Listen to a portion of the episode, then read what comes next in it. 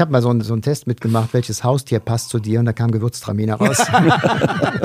Von diesen Tierchen haben der René und ich auch jede Menge. Äh, jede die Menge, haben wir in genau. Flaschen eingesperrt und haben sie in den Keller gelegt. Super. Ich mag den Herbst. Warum das denn? Wegen der Weinernte und der siebten Staffel Wein mal eins. Wir sind wieder da mit spannenden Themen. Wine and Crime, Wine and Comedy, Wine and Royals. Jeden Freitag um 16 Uhr dabei sein. Einen wunderschönen guten Tag, liebe HörerInnen. Ich habe mir für die heutige Folge schon mal Taschentücher bereitgelegt, denn ich fürchte, heute wird kein Auge trocken bleiben. Ich meine, bei uns geht es ja immer lustig zu. Das ist zwar überwiegend meinem netten Kollegen Tom mit seiner Liebe für seine ja doch oft unterirdischen Karlauer geschuldet. Aber heute bekommt der Kerl endlich mal so richtig professionellen Gegenwind. Da freue ich mich schon. Aber dazu gleich mehr. Ähm, lieber René, was soll das heißen, unterirdische Karlauer? Unsere Hörerinnen und Hörer lieben meinen wunderbaren Humor. Denkt nur mal an die ganzen Waschkörbe voll Zuschriften und Fanpost, die wir nach den Sendungen enthalten. Und die sind ganz alleine meinem Witz und diesen wirklich charmanter, dieser charmanten Eloquenz äh, geschuldet. Ja, ja, was würden wir ohne dich machen? Theresa könnte ja überhaupt keine Outtakes-Folgen basteln. Ihr merkt schon, heute geht es um Wein und Humor. Uns allen sind die Sketche von Loriot bestens bekannt.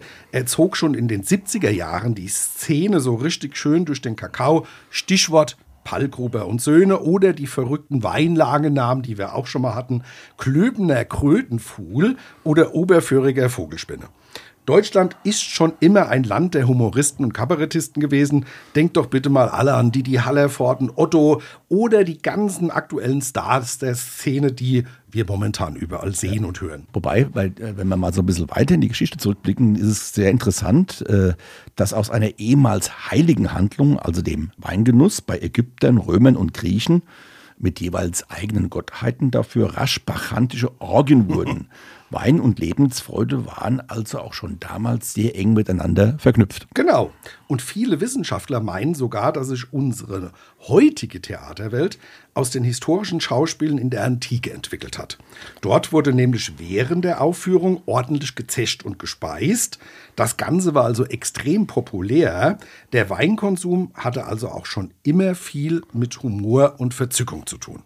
Eben. Und ich kenne keinen Komiker oder Comedian, der nicht mit diesem Thema schon gespielt hat. Wenn wir mal so auch ein bisschen zurückgehen, Harald Junke, Dieter Krebs, Günter Grünwald, Anke Engelke, also auch aktuelle, um nur einige Namen zu nennen, beschäftigen sich auch mit diesem Thema und bauen das in ihre Programme ein. Bei allen verbinden wir, finden wir also die Verbindung von Wein und Humor. Und ja, gut, beim Harald Junke dürfte es damals auch schon etwas hochprozentiger zugehen. Ah, schon Drescher. Ja, und weil wir selbst gerne lachen und einen Kabarettisten gefunden haben, der sich fast ausschließlich mit der Verbindung Wein und und Humor befasst, präsentieren wir euch heute Ingo Konrads aus Remagen. Ingo, guten Tag. Ja, guten Tag. Danke für die Einladung. Sehr gerne. Wir freuen uns, dass du da bist. Wir duzen uns, liebe Hörerinnen, weil der Ingo das so wollte. Schon nach meiner zweiten Frage im Vorgespräch fielst du mir ins Wort und hast ganz trocken gesagt, also kann ich nicht arbeiten. Also war ich jetzt erstmal völlig konsterniert, weil ich gedacht habe, oh, was habe ich denn da jetzt äh, gemacht oder was habe ich denn gesagt? Äh, bis der Ingo mich dann kurz danach erlöst hat und hat gesagt, in der Weinszene duzen wir uns alle. Das mit der Siezerei kann doch keiner ernst nehmen. Genau so ist es, ja. Ja, Ingo, äh, sag mal ein paar Worte zu dir. Woher stammst du? Äh, Ja, geboren bin ich 1966 in der Eifel, in der Nordeifel, im nordrhein-westfälischen Teil der Eifel. also ähm, mitten im äh, Weinbaugebiet? mitten im Anbaugebiet. Und, und aber ein guter Jahrgang. Gut, der Jahrgang war fantastisch. aber- Sensationell. Aber ich war tatsächlich relativ weit weg äh, vom, von den Anbaugebieten. Die A lag, äh, naja, so 80 Kilometer weg, die Mosel 100, der äh, Drachenfels, das Siebengebirge mit den Weinlagen am Mittelrhein, auch ziemlich weit weg. Und ähm, deshalb hat mich das zunächst mal überhaupt nicht interessiert. Ja, es gab ja aber Chateau Bitburg, oder? Äh, Chateau Bitburg gab es natürlich, ne, schön im Stahltank ausgebaut, kein Korkgeschmack, ne? Das war das Bitburger, klar, aber da haben wir die Finger von gelassen. Wir wollten ja erstmal ein bisschen aufwachsen, da in der Eifel, so naturbelassen, wie wir waren, spontan vergoren und lustig. Und ähm, wir haben höchstens mal als Messdiener mal einen Schluck aus der Messweinflasche genommen, immer dann, wenn der Küster die Kerzen in der Kirche anmachte und der Pastor noch nicht in der Sakristei war, da gab es so ein ganz kleines Zeitfenster, würden wir es heute nennen, wo wir mal gerade ein kleines Schlückchen, ein kleines Schlückchen aus der Flasche nehmen konnten und da war, der Gottesdienst danach deutlich geschmeidiger.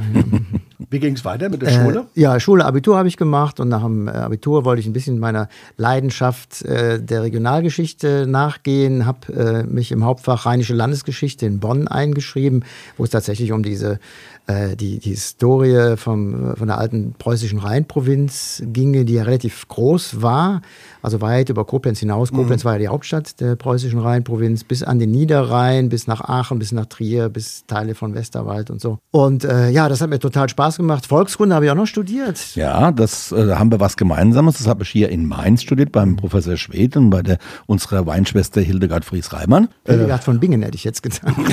ja, die war, ja, aber die, hatte schon ein bisschen vorher examiniert. Äh, also, ja, und, und der Tom, muss ich sagen, weil mein Bruder äh, hat da teilweise mitstudiert, die haben da sehr lebenskundliche Exkursionen unternommen. Ja, also? Kulturraumforschung, Mundartforschung, da spielte auch der Wein eine Rolle. Und wir hatten auch jetzt, um diesen Exkurs hier dann noch abzuschließen, wir hatten mal ein Seminar über den Witz. Das passt auch zu unserem Thema heute.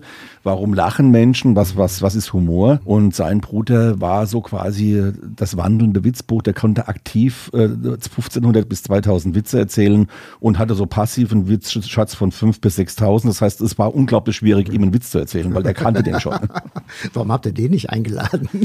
Tja, weil wir dich heute hier haben, weil es ums Thema Wein und Humor geht. Ja, ist klar. Also oberflächliche Menschen denken in Schubladen, äh, Weinliebhaber denken in Kisten. Ne? Ja. Schon, genau, genau, genau, genau, so ist es. Sehr schön. Und dann, äh, na, also ja, dann nach, äh, nach, Studium, äh, nach dem Studium äh, habe ich ein bisschen gearbeitet bei so einem, einer Kulturdienststelle und da habe ich ein alterskulturelles Thema aufgegriffen, was mir sehr am Herzen liegt. Ähm, das, das, das kann man von berauscht werden, muss man ein bisschen aufpassen. Ne? Mhm. Also ein wunderbares Getränk, nämlich Bier. Okay. ich habe einen äh, Film gedreht über die Kulturgeschichte des Bierbrauens in Köln, mhm. Kölsch, ähm, beim Landschaftsverband Rheinland damals. Mhm. Äh, schön, tolles Thema, spannend. Bier und Wein sind ja, sagen wir mal, Brüder im Geiste kann man jetzt nicht sagen, aber sind gar nicht so weit auseinander. Nee. Nur, nur, dass ähm, die Kulturgeschichte eine komplett andere ist. Und ähm, ja, da war ich erstmal so auf der Bierseite. Ne? Gleichzeitig haben wir während dem Studium aber auch schon äh, die großen Anbaugebiete erwandert. Mhm. Von Bonn aus ist man ja sehr schnell im Siebengebirge, da wo man die ersten äh, Weinerfahrungen machen konnte. An der Mosel, im Ahrtal ist man auch schnell, Mittelrhein äh, dann und die Nahe ist äh, alles nicht weit. Und da haben wir dann äh, Weingüter besucht und so nach und nach fand ich dann großen Gefallen daran, äh, das Regionaltypische zu schmecken und diese Situation zu erleben, in der Wein genau im Mittelpunkt steht. Ja, Ingo, wir beide haben Berührungspunkte beim Studium. Äh, beruflich gibt es da zwischen dir und René äh, Gemeinsamkeiten, denn bis 2010 hast du ja auch beruflich sehr viel Eventarbeit geleistet, was der René heute ja noch macht. Stichwort Pressesprecher des Vatikan. Ja, das war wirklich, da kam ich wie die Jungfrau zum Kinde, um da im Bild zu bleiben. Das war so, dass wir äh, 1999 geheiratet haben und da äh, hatte ich bis da eigentlich immer nur so ein bisschen rumgejobbt und wollte doch mal ein festes Einkommen haben mhm. und habe mich beworben bei einer Eventagentur, die just damit beauftragt worden war, das ähm, äh, Geschehen des Vatikan-Pavillons äh, auf der Expo 2000 in Hannover, da war damals ja die große Weltausstellung vor 23 Jahren, diesen Pavillon zu bespielen mit Veranstaltungen mhm. und mit Pressearbeit. Und äh, dann kam ich tatsächlich dazu, dass ich einer der Pressesprecher wurde.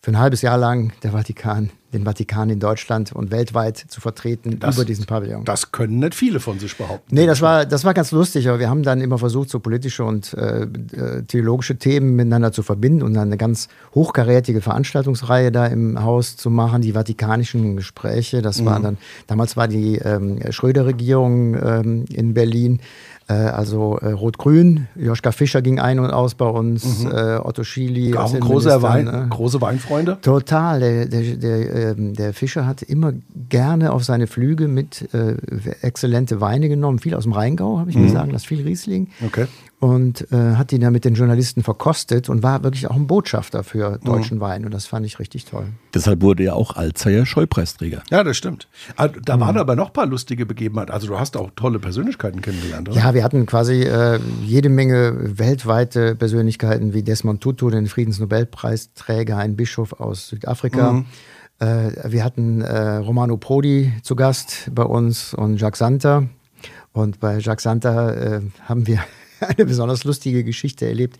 Mein Kollege Karl, der mit mir im Büro saß, der äh, stand immer in, im engen Kontakt mit ähm, der, äh, der Europäischen äh, Kommission in äh, Brüssel und hat immer mit der Vorzimmerdame von Jacques Santa, die, die auch eine Rheinländerin war und so auf unserer Wellenlänge lag, äh, vorher diese ganzen Gespräche geführt. Und plötzlich gab es einen Kälteeinbruch in Hannover und da äh, wollte der Karl dem Jacques Santa Bescheid geben, dass er sich doch bitte eine warme Unterhose anzieht, weil es so kalt geworden ist und wir hatten keine Heizung im Pavillon, mhm. dass er da abends nicht friert während der Aufzeichnung oder Live-Sendung, die wir da bei Phoenix übertragen haben. Und ähm, dann hörte ich, wie er ans Telefon ging und äh, dann anrief und sagte, äh, ich wollte nur kurz mitteilen, dass der Herr Santa sich bitte ein warmes Unterhöschen in den Koffer steckt, denn es ist ziemlich kalt in Hannover, sagte er so und erwartete dann die Reaktion der Sekretärin. Aber ich sah plötzlich, wie er wirklich wie er die Gesichtsfarbe wechselt. Dann sagte er nur noch, ach Herr Santer, Sie sind selber. da hatte er den Jacques Santer selber am Telefon. Super. und da haben wir abends dann noch, als er dann in Hannover war, haben wir herzlich miteinander gelacht und haben wir noch ein Foto gemacht, wo Jacques Santer uns den, beide so in den Arm genommen hat, rechts und links. Und dann haben wir darunter getitelt, Jacques Santer beim europäischen, beim Verleihen des Europäischen Kleinkunstpreises an die Herren Konrads und Karl. also herrlich. Ja. Aber, aber, ihr war doch so dreist und habt es äh, über einen Verteiler geschickt, oder? Ja, das war dann, wir hatten dann, äh, nachdem, immer wenn wir eine Veranstaltung erfolgreich gewuppt haben, haben wir natürlich dann ein paar Flaschen Wein aufgemacht äh, außerhalb des Pavillons. Mhm. Im Pavillon wurde das nicht so gerne gesehen. Mhm. Wir haben uns, uns, aber nachher ins Büro zurückgeschlichen und, und, dann Backstage und, und, haben dann eine über DPA eine Meldung rausgejagt mit dem Inhalt, äh, Jacques Santer verleiht den Europäischen Kleinkunst, äh, Kleinkunstpreis in Hannover im Vatikan-Pavillon und äh, Gott sei Dank ist das nicht groß von der Presse aufgenommen worden. Ja, dann, dann wärst, du, wärst du diesen Job relativ schnell los gewesen. Den ja, aber ich, aber ich wäre immerhin äh, europäischer Kabarettist geworden. ja, genau. Und du wärst bei allen sofort bekannt gewesen. Ja, absolut. Aber das, das das kommt immer, wenn, äh, wenn, wenn einer sagt, halt mal mein Glas. Ja, das, ja. das, so, das, das sowas kann ja. da rauskommen, ja, ja. oder? Holt mal Bier, ja. Das hast du ein paar Jahre sehr erfolgreich gemacht. Du hast auch noch eine größere Nummer gespielt. Da habe ich dann so zehn Jahre lang für die Agentur, also bin ich dann langsam Projektleiter geworden für mhm. große, große Veranstaltungen. Äh, unheimlich schöner, schöner Job, aber auch sehr anstrengend, mhm. muss man sagen. Ähm, mein Meisterstück, wenn ich das so sagen darf, war die Weltkonferenz der UNESCO in Bonn mit 1600 Teilnehmern mhm. und äh, jede Menge Regierungschefs und Chefinnen aus der ganzen Welt, die wir da zu betreuen hatten, eine ganze Woche lang und äh, das war schon toll.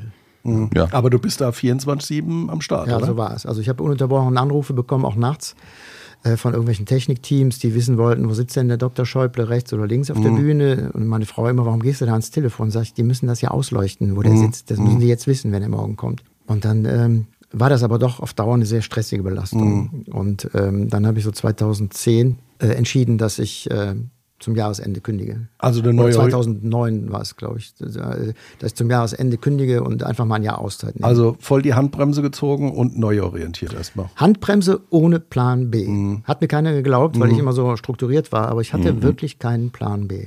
Und die Gründe, sag nochmal zwei. Die Gründe waren äh, gesundheitlich, mir ging es mhm. immer schlechter und ich wollte auch äh, nicht von weitem beobachten, wie, meine, wie mein Sohn aufwächst. Mhm. Oder wie, äh, ich wollte auch wieder mehr Zeit für die Familie haben, auch für mich selber. Mhm. Das war eigentlich eine sehr, sehr, sehr stressige Zeit, wenn man Projektleitung im Eventbereich hat, an den Standorten Bonn, Berlin und Düsseldorf, wie das damals bei mir so war. Mhm. Mhm. Und das ging einfach nicht mehr. Es ging wirklich nicht mehr. Ja, Ingo, wer hat dich denn auf die Idee gebracht, Kabarettist zu werden und spannend fände ich auch, wenn du uns mal erzählst, wie akribisch du dich mit diesem Thema auseinandergesetzt hast. Ich habe erstmal in diesem Sabbatjahr drei Monate gar nichts gemacht, um dann wieder ein bisschen zu mir selbst zu finden. Und dann ähm, habe ich mir nach den drei Monaten überlegt, was machst du eigentlich, wenn das Jahr rum ist? Mhm. Ich musste ja irgendwo von leben. Mhm. Und ähm, dann saß ich mit meiner Frau beim Frühstück und da sagte die, du musst unbedingt was machen, wofür du brennst. Und dann sagte ich, wofür brenne ich denn? Man verliert sich so selber. Das ja, glaubt ihr gar nicht. Ja.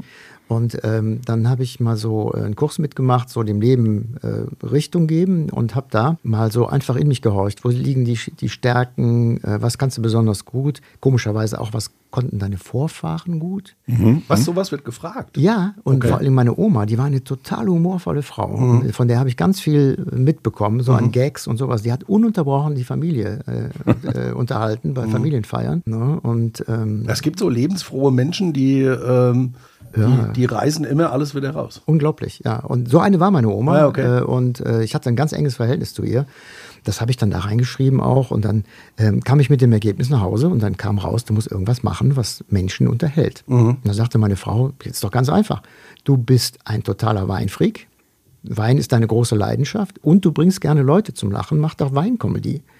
Sie hatte den Namen Weinkomödie dann in dem Moment äh, gesagt und dann habe ich geguckt, die Domain war noch frei, weinkomödie.de. Die habe ich mir dann gesichert Ja, sofort. überraschenderweise. Ja, da habe ich ja. total gewundert. Und dann ähm, habe ich äh, dann gesagt, was können wir denn so für ein erstes Programm machen und wie soll das heißen und so. Und dann haben wir dann viele Wochen lang auch so mit Freunden haben wir so überlegt und ähm, dann, aber da, da könnt ihr ja auch drauf kommen, was, wenn ihr euch vorstellt, ein Programm zum Thema Wein zu machen, was würdet ihr für Themen nehmen?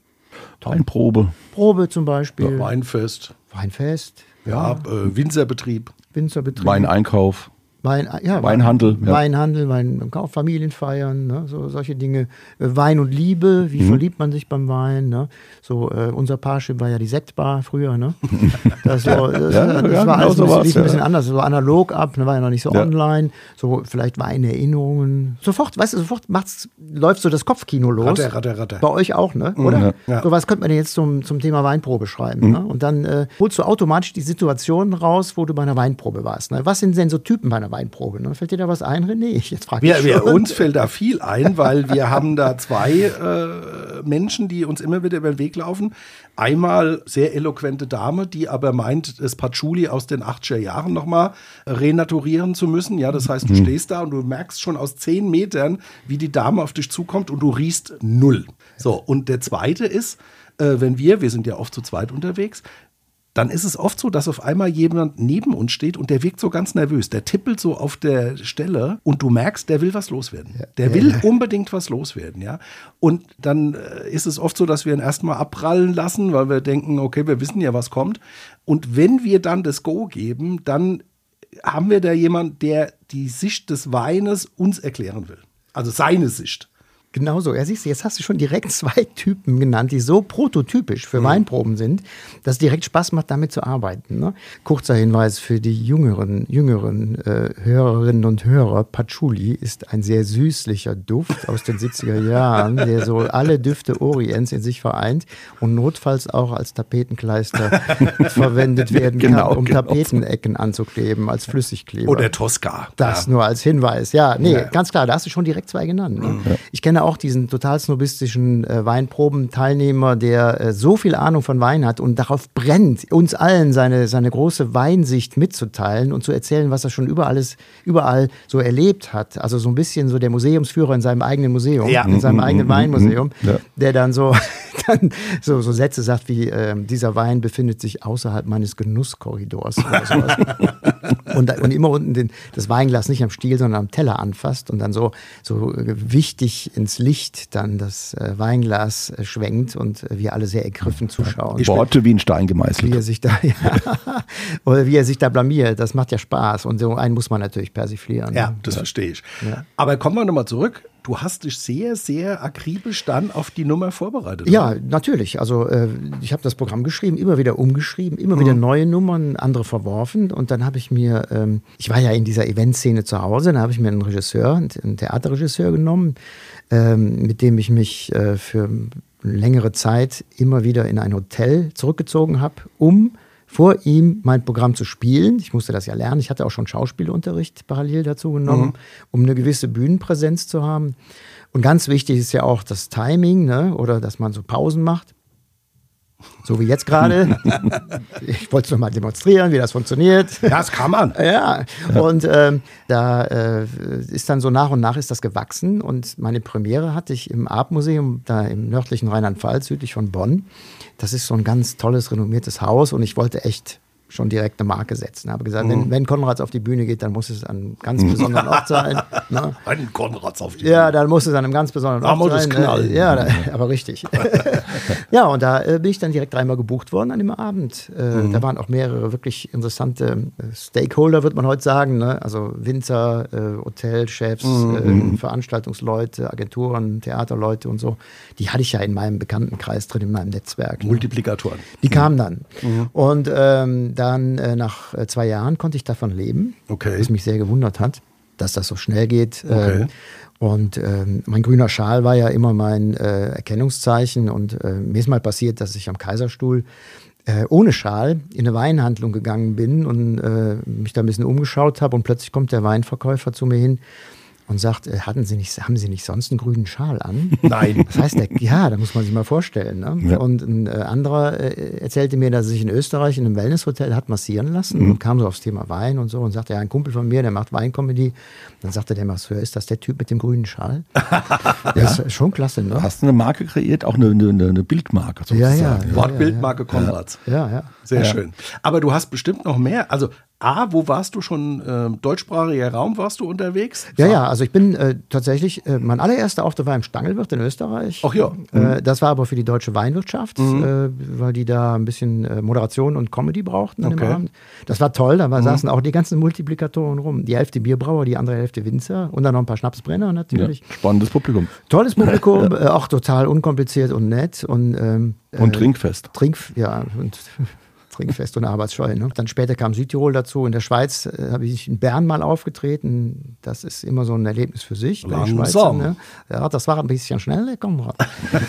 und, dann, ähm, und dann lachen die auch nicht äh, so direkt. Okay. Und, Es muss ähm, wirken erst Dann habe ich, ja, und dann war ich doch ein bisschen erschrocken. Und da hat mich die Dame, die mich gebucht hatte, zum Hotel gefahren. Und dann sagte ich, äh, oh, Matthias, Sie kommen, wir laden Sie bestimmt noch mal ein. Dann sagte ich, glaube ich nicht, hat doch kaum jemand gelacht. Ne? Ja, das ist bei uns so. Wir lachen nicht immer so direkt. Aber es war wunderbar, ein köstlicher Abend. Die Wir sind haben super- ausgeflippt. Äh, Sag, ja, sagt doch mal euren Gesichtern, habe ich gesagt. Fremd- und Eigenbild. Ja, ja, ja. Cool.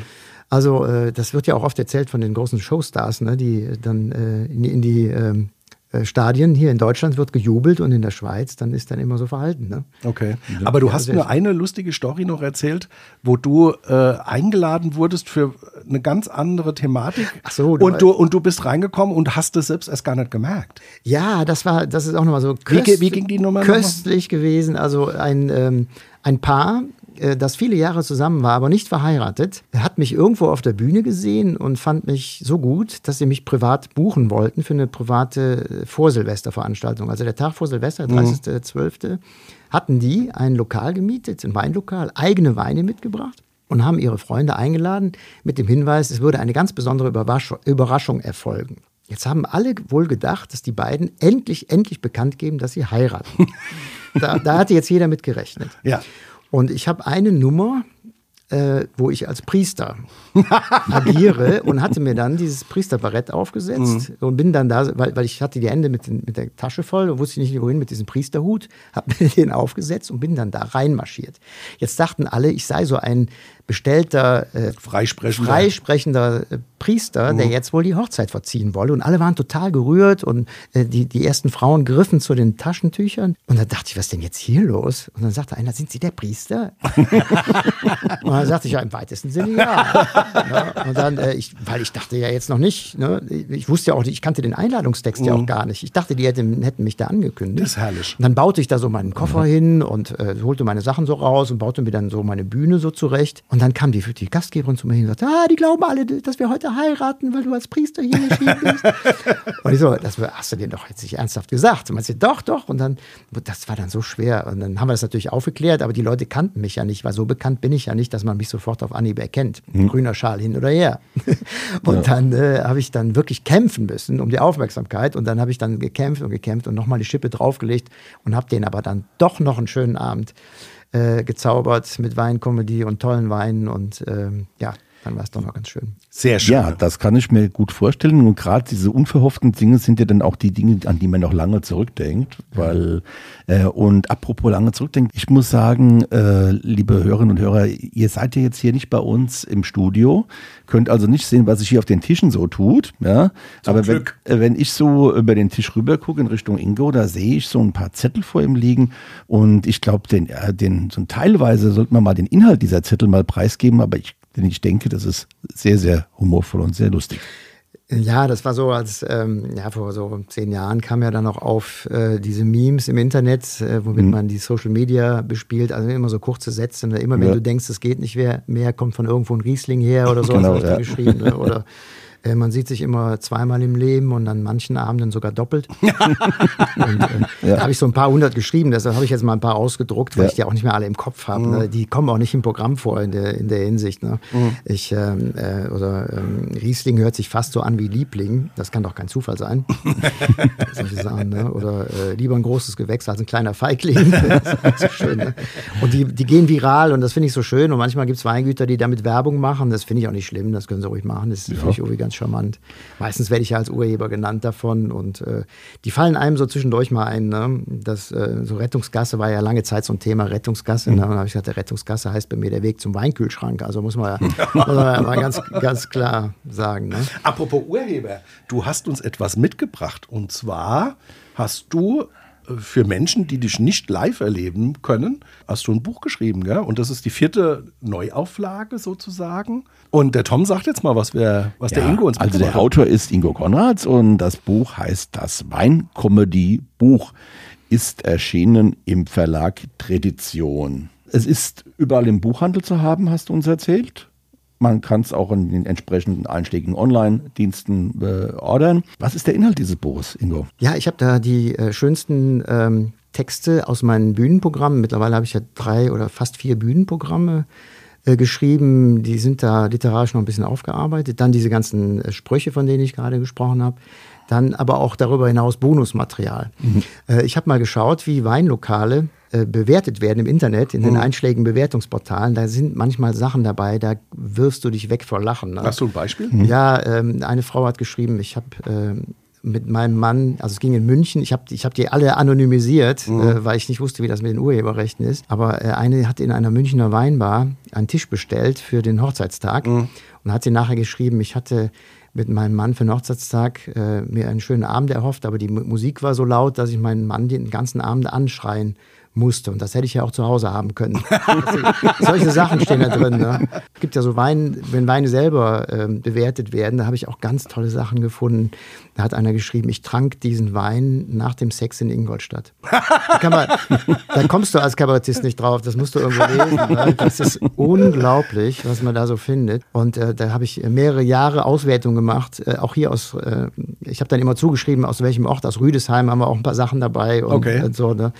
Das ist, äh, wie gesagt, anonym, aber da sind so herrliche Sachen bei, das müsst ihr, müsst ihr einfach mal lesen. Äh, es gab ja auch noch mal so, ein- so eine, vorhin hatten wir es ja schon mal, äh, mit äh, diesen Persönlichkeiten bei der Weinprobe.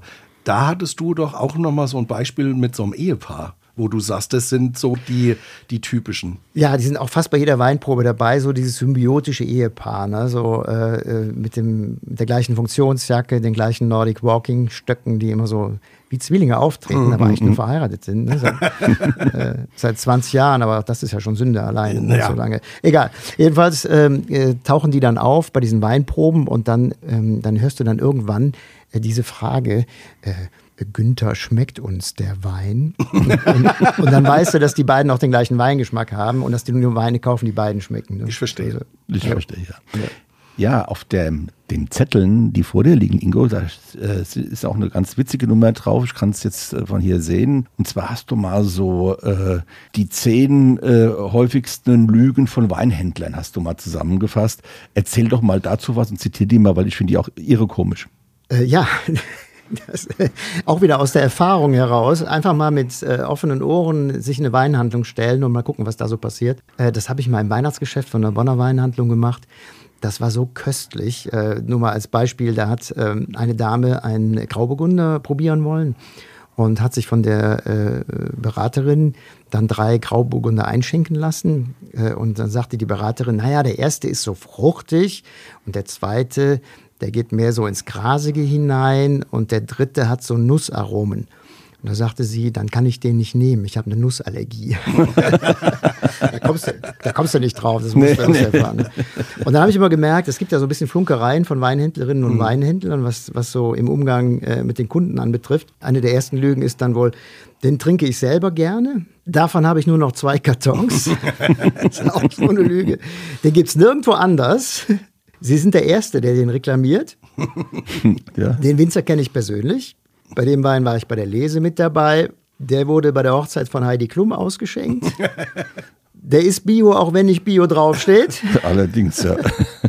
Online gibt es den nicht. Und ich sehe, das ist mein Lieblingssatz, ich sehe, Sie kennen sich aus mit Wein. Ja, Das lief alles ganz prima mit deinen Gags, mit deinen Auftritten, aber dann kam Corona. Und das war ja für uns alle, aber vor allem für euch Bühnenkünstler eine ganz schwierige Zeit. Äh, sag mal was dazu. Wie hast du das überstanden? Ja, ich habe es natürlich überstanden. Mein Weinkeller war ja voll, aber ähm, es war tatsächlich so, dass in den ersten Monaten alle Auftritte abgesagt wurden. Musste sein, habe ich ja auch Verständnis für gehabt. Ne? Aber wenn du dann so äh, trotzdem jeden Monat für die Künstlersozialkasse dein Geld abdrücken musst, dann tut es irgendwann weh. Und äh, zum Glück kam ein Weingut aus der Pfalz auf mich zu und sagte, ob ich mir vorstellen könne, für sie Online-Weinproben zu machen, mit Comedy dazwischen. Und das habe ich dann auch gemacht. Und das hat mich wirklich eine Zeit lang, also monatelang über Wasser gehalten. Ne? Habe ich zwar nicht viel verdient, also nicht so viel wie auf der Bühne, aber ich kam so ein bisschen zurecht und musste auch nicht diese Corona-Stützgelder da beanspruchen. Und es hat in gewisser Weise Spaß gemacht, war aber andererseits das fehlende Publikum, was nur so hinter diesen ähm, Bildschirmen sich verbirgt. Meistens hatten die die Kameras aus und dann habe ich die Reaktion gar nicht mitbekommen. Und wenn die Kameras an waren, war es auch nicht so schön, weil da taten sich Szenen auf, die ich gar nicht so sehen wollte. wenn der Schäferhund so auf den Tisch springt und an der Chipstüte nascht oder sowas, das Ja, ist einfach super. nicht so schön ne? Super, ja. Ne?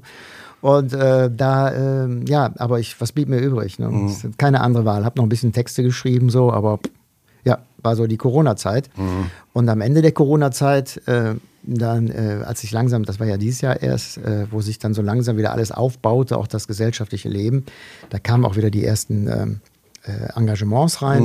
Und äh, meine Frau sagte, wenn jetzt die ähm, Zeit wirklich vorbei ist, dann machen wir mal eine große Party äh, äh, mit viel Wein, lauter Musik und tanzen die ganze Nacht durch. Und dann sagte mein Sohn, der noch bei uns im Haus äh, wohnte damals, der sagte, von mir aus, aber nicht bei uns zu Hause. dann hab ich, da habe ich gedacht, hey, was ist denn das jetzt? Ne? hast du nicht sofort an Vaterschaftstest gedacht? Ja, doch, aber, aber ihr müsst, geht, geht, merkt ihr das nicht auch? Die jungen Leute, die, äh, die genießen zwar, wenn sie Wein trinken, na gut, im Anbaugebiet ist es noch ein bisschen anders, Mhm. aber äh, sie genießen den Wein zwar, aber äh, haben nicht mehr so diese Affinität, die wir dazu haben. Und äh, ich meine, äh, die sind alle so brav, diese Generation um die 20, ne? Die, äh, Ja, das ist mir durchaus auch aufgefallen. Ja. Äh, Naja, aber man muss auch sagen, also wenn ich überlege, was wir früher für Bosse, also äh, Erlebnisse gerissen haben, äh, da muss ich sagen, da sind schon ein paar dabei. Früher waren die Wachtmeister vielleicht dann auch etwas moderater, da gab es dann mal eine Ansage, aber es waren auch viele Sachen dabei, wo man dann heute sagt, da würde vielleicht heute ein Jugendlicher auch kriminalisiert werden oder sonst wie, obwohl das eigentlich auch dazu zählt, dass man mal ganz normal über die Stränge schlägt und sowas. Ja, vielleicht sind die alle schon zu verkopft. Ja, wir, sein, wir, wir hatten äh, äh, Hashtage, die haben Hashtags. Ne? Und wir sind, äh, und wir sind äh, nach Amsterdam getrennt und die fahren zum Kirchentag nach Erfurt. Ne? Das ist ja, das ja, so hat halt jeder das ist Zeit schon- andere Zeiten, andere Sitten. ja, ja, aber ich habe den dann mal beobachtet samstags abends. Ähm, äh, da stand er so am Gartenhaus so ein bisschen verstohlen rum und da haben wir durchs Fenster geguckt und haben wir gesehen, wie der ins Gartenhäuschen gegangen ist und sich mindestens einen halben Liter Apfelschorle reingepfiffen hat. Echt? Da waren wir fertig. Der ist ja hart drauf, der Typ. Ja, ja, total. Da waren wir fertig. Und da bin ich am nächsten Tag mal so in sein Zimmer, so von Mann zu Mann und sagte, sag mal, machst du das öfters mit der Apfelschorle? Ja, du musst auch schon mal unter der Woche Apfelschorle trinken oder hast ein schlechtes Gewissen, wenn du Apfelschorle trinkst. Ich habe einen der schönsten Weinkeller im nördlichen Rheinland-Pfalz. Erdbebensicher und klimatisiert. Atombunker. Und Atombunker drü- drüber und dann, dann trinkt der Apfelschorle. Ne? Ja, es ist also schon sind Schockierend. Schicksale. Ja. Schockierend. Ja, ja, das so geschickt. Also Absolut. ganz schwer. Also das heißt, du hast da noch ein bisschen Aufklärungsarbeit. Ja, ich habe ihr erstmal eine Packung Mancherie geschenkt, damit er so ein bisschen den Alkoholgeschmack sich dran gewöhnt. Er meinte, Papa, ich trinke ja auch Alkohol.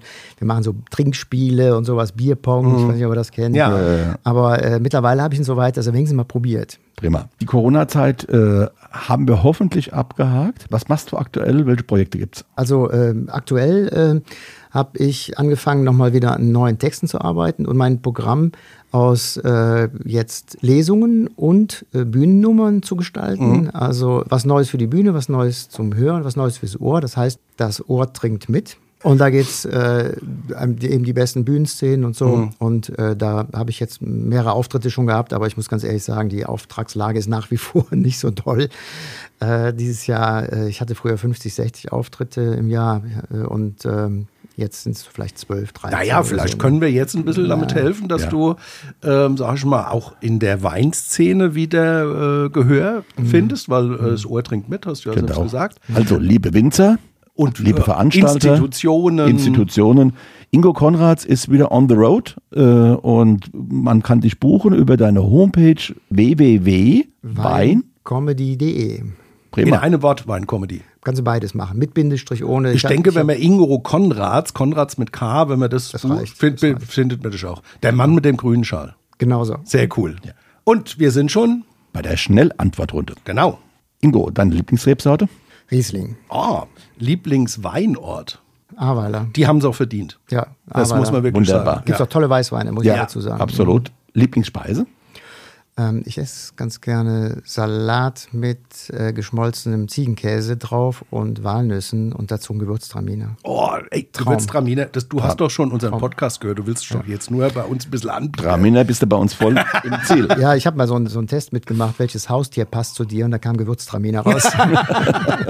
Ja, ne, Das, äh, ist es für uns auch. Von äh, diesen Tierchen haben der René und ich auch jede Menge. Äh, jede die haben Menge, wir in genau. Flaschen eingesperrt und haben sie in den Keller gelegt. Super.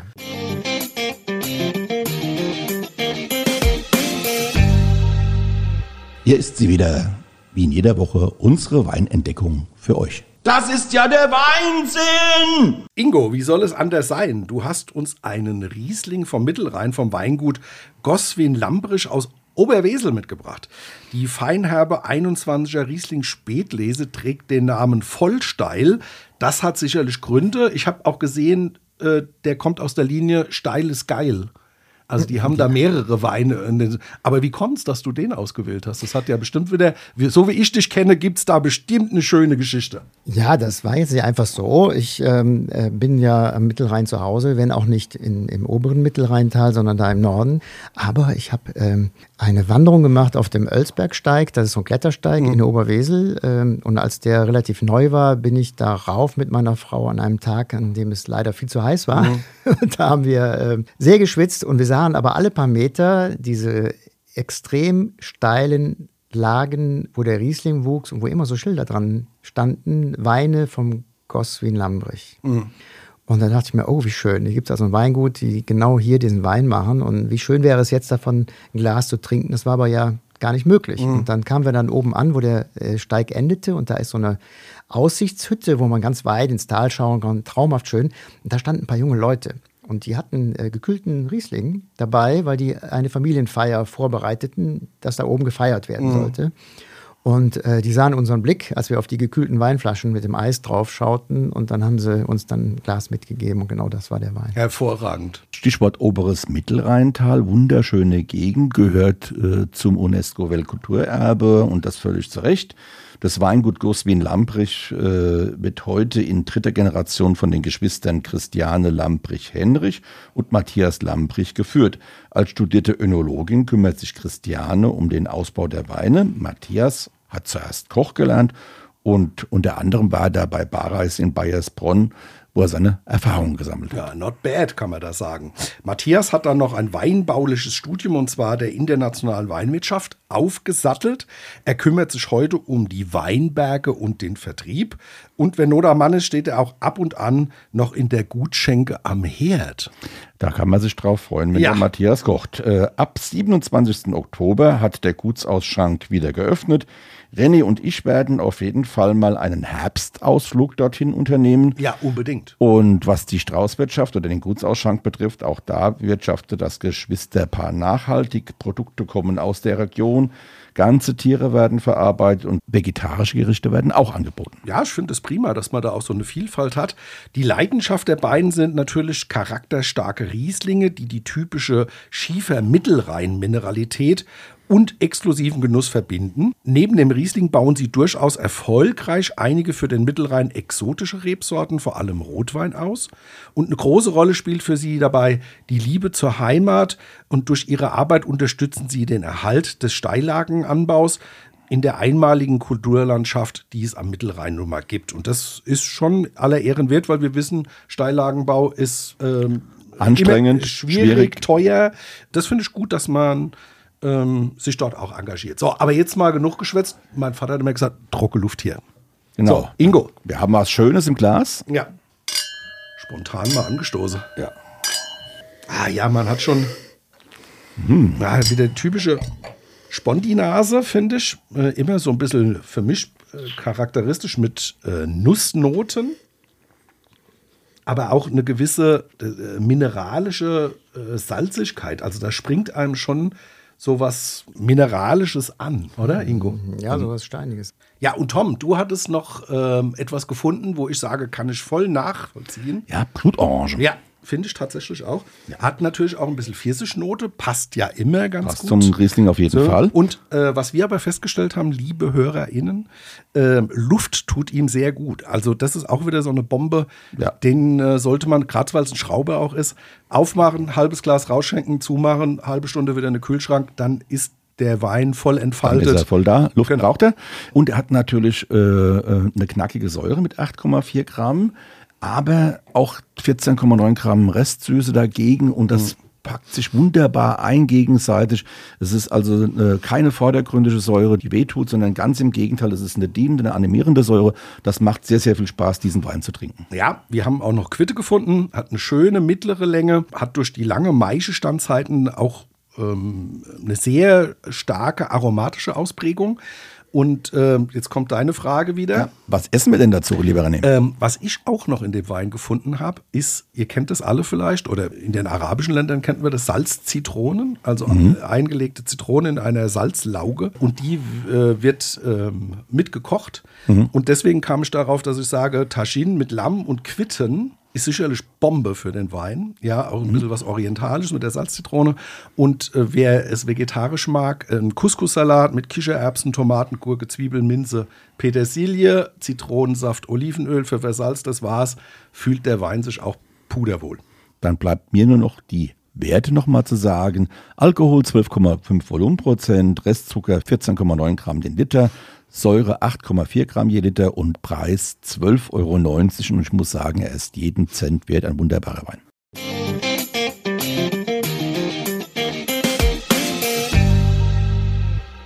René, ich sag's ja immer, Lachen ist gesund und zu den ultimativen Lieblingssketchen der Deutschen zählt ja sicherlich das Dinner for One. Aber auch Ekel Alfreds Silvesterpunsch gehört natürlich zu den absoluten Highlights. Ja, mein äh, ist auch äh, mein Favorite, äh, Egel Alfred. Könnte man wahrscheinlich heute gar nicht mehr senden, würde äh, völlig zerrissen werden. Aber ja, Stichwort Dinner for One. Da sind wir ja vor Ort. Diesmal also vor Ort, meine ich, Oppenheim, bestens aufgestellt. Denn bereits seit 2003, also heuer bereits seit 20 Jahren, gibt es in den äh, sensationellen Gewölbekellern unseres Freundes Josef Völker das Dinner for One Ufreu Hessisch. muss man sagen, tolles Erlebnis. Eingebettet in Drei-Gänge-Menü geht's da in den dritten, in die dritte Kellerebene nach unten mit dem Fahrstuhl ins Mittelalter, sagt der Josef Völker immer. Ja. Und auf der untersten Kellerebene ist eine Theaterbühne und da findet das Dinner vor One statt. Also die Geschichte um Miss Sophie und der Josef Völker erklärt jedes Mal, wie die vier Tischgesellen von Miss Sophie da ums Leben gekommen sind. Admiral von Schneider, Mr. Pomeroy und so weiter. Und ich habe das jetzt drei, vier Mal miterlebt und das, die, die lässt die immer auf andere Weise ums Leben kommen. Das ist total lustig, also fast noch lustiger als das Dinner for One selbst.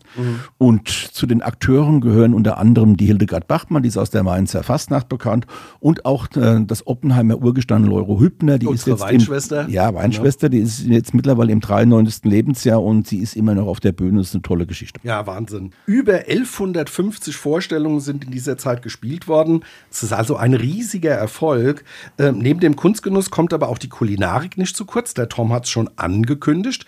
Ute Völkers kulinarisches Angebot kann sich durchaus sehen lassen und die Weinauswahl rein hessischer Weine und darüber hinaus ist wirklich sensationell. Ja, um es mal kurz zu machen, Oppenheim ist immer ein Ausflug wert. Über und unter der Erde. So, lieber René, eine humorvolle Sendung neigt sich jetzt dem Ende. Nächste Woche haben wir das Thema. Wein und Emotionen. Da wird's emotional. Und bis dahin, ihr wisst ja, Fragen und Anregungen, Mail an weinmal1.vrm.de. Und wir haben noch was Neues im Angebot, René. Einen Newsletter. Und den findet ihr, den Link dazu findet ihr in dem Beschreibungstext dieser Folge. unbedingt anmelden, weil dann bekommt ihr von unserer Produzentin, der Theresa Eickhoff, jeden Sonntag in euren E-Mail-Briefkasten die neuesten Informationen zur Weinszene, Ausflugstipps, Geschichten. Ihr kriegt teilweise die äh, Gäste noch mal etwas spezieller vorgestellt. Ich finde es ein gelungenes Paket und die Theresa macht es sehr, sehr liebevoll. Das kann ich nur unterstreichen. Und jetzt sind wir am Ende und dann sage ich einfach nur Gute. Gute, tschö. Wein mal eins ist eine Produktion der VRM von Allgemeiner Zeitung, Wiesbadener Kurier, Echo Online und Mittelhessen.de. Redaktion Thomas Elke und René Hart. Produktion Theresa Eickhoff. Ihr erreicht uns per Mail an audio.vrm.de.